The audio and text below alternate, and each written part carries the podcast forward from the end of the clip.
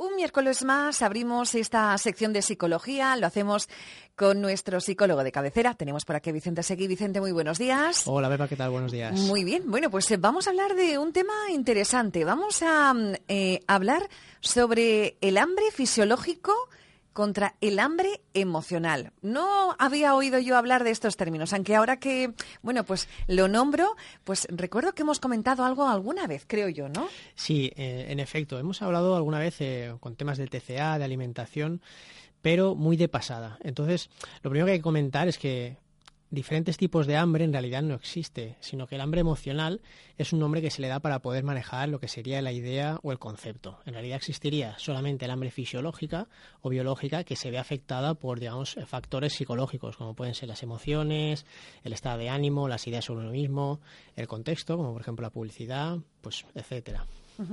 ¿Y todos tenemos hambre emocional? Por supuesto, en mayor o menor medida sí. Hay personas que, digamos, se ven más afectadas por este tipo de hambre y hay personas que son menos susceptibles para este tipo de comer.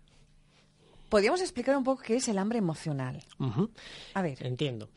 Eh, digamos que el hambre emocional se debe o influyen sobre él muchos factores, ¿vale? A ver.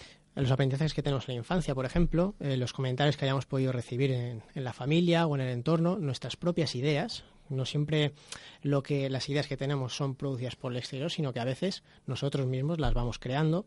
Las, las costumbres familiares, por ejemplo, podemos pensar en, normalmente cuando nos reunimos, ¿qué solemos hacer? Comer. Es decir, hay toda una tradición, toda una cultura alrededor de la comida. alrededor de una mesa también. Exacto, ¿vale?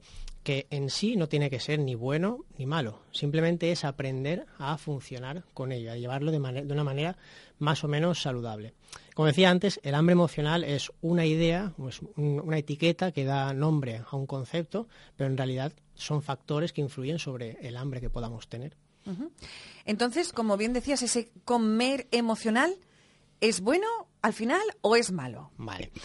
En principio no es ni bueno ni malo. Está ahí para todos y todos somos susceptibles de, vernos afectados.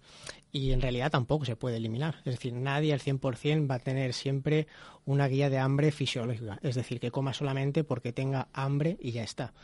Se trata de hacer, en definitiva, un, un uso saludable del hambre emocional, por decirlo de alguna manera, ¿no? Es decir, de tener una relación sana con la comida e integrarla como algo normal y natural y no como un premio o tampoco como un castigo, que es lo que muchas veces nos acaba sucediendo.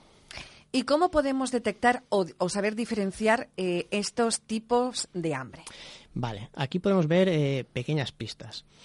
Por ejemplo, el hambre emocional, eh, digamos, suele ser o aparecer de manera repentina, mientras, mientras que el hambre fisiológica aparece de una manera pues un poquito más gradual. Vamos teniendo hambre poco a poco hasta que al final llegamos teniendo mucha hambre. Sin embargo, el hambre emocional es como que viene de repente, ¿no?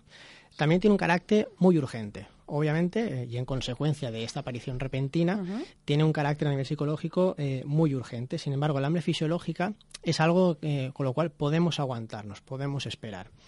También una de las pistas que podemos detectar eh, que es hambre emocional es tenemos el digamos mm, nos apetece una comida específica, ¿no? Como decir un capricho o lo que se llama o conocido popularmente como un antojo. Me apetece helado de chocolate, un me apetece exacto, un caprichet. El gofre del dumenge y todo eso. ¿Vale?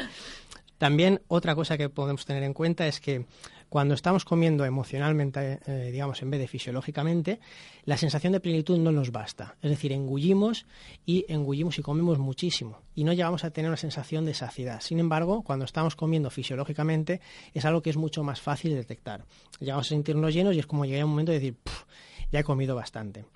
Y digamos, eh, la, mayor pista de todas, que es esta última, es que el hambre emocional genera o suele generar emociones negativas, es decir, la culpabilidad, el hablarnos mal después a nosotros mismos. Sin embargo, el hambre fisiológica no genera emociones negativas ni tampoco eh, positivas necesariamente, es más, digamos, neutra.